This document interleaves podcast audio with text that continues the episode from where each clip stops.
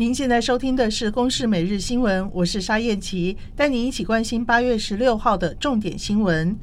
昨天，台南有驾驶开车行经健康路二段，接近金华路口处，正在停红绿灯准备左转，没想到右前轮的轮胎就突然卡进了洞里，动弹不得。台南市府研判可能是老旧箱涵溺水导致路基掏空。台南市政府副秘书长邱中川说：“我们在研判啊，研判老旧的箱涵可能有一些漏水，那就会造造成这个路基的掏空。”在公务单位的紧急抢修之下，昨天深夜已经恢复通车。所幸受困的驾驶夫妻只有受到惊吓，没有人受伤。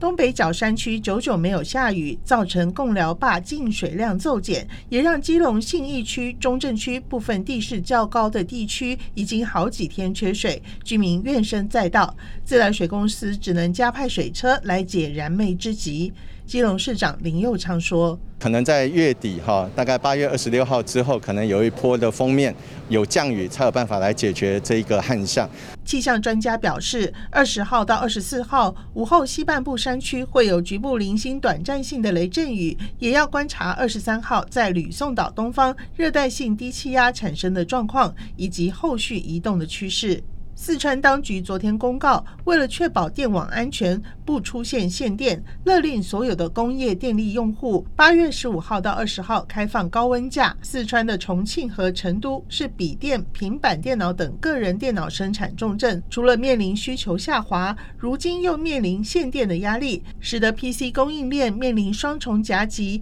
营运将更加辛苦。肯亚选举委员会十五号宣布，现任副总统鲁托赢得九号举行的总统大选。根据开票的结果，鲁托获得百分之五十点四九的得票，惊险过半。不过，反对党候选人欧丁加的支持者上街示威，抗议计票进度缓慢，质疑过程不透明，甚至有几名选委会的委员都拒绝认可鲁托胜选，让这场选举结果陷入争议。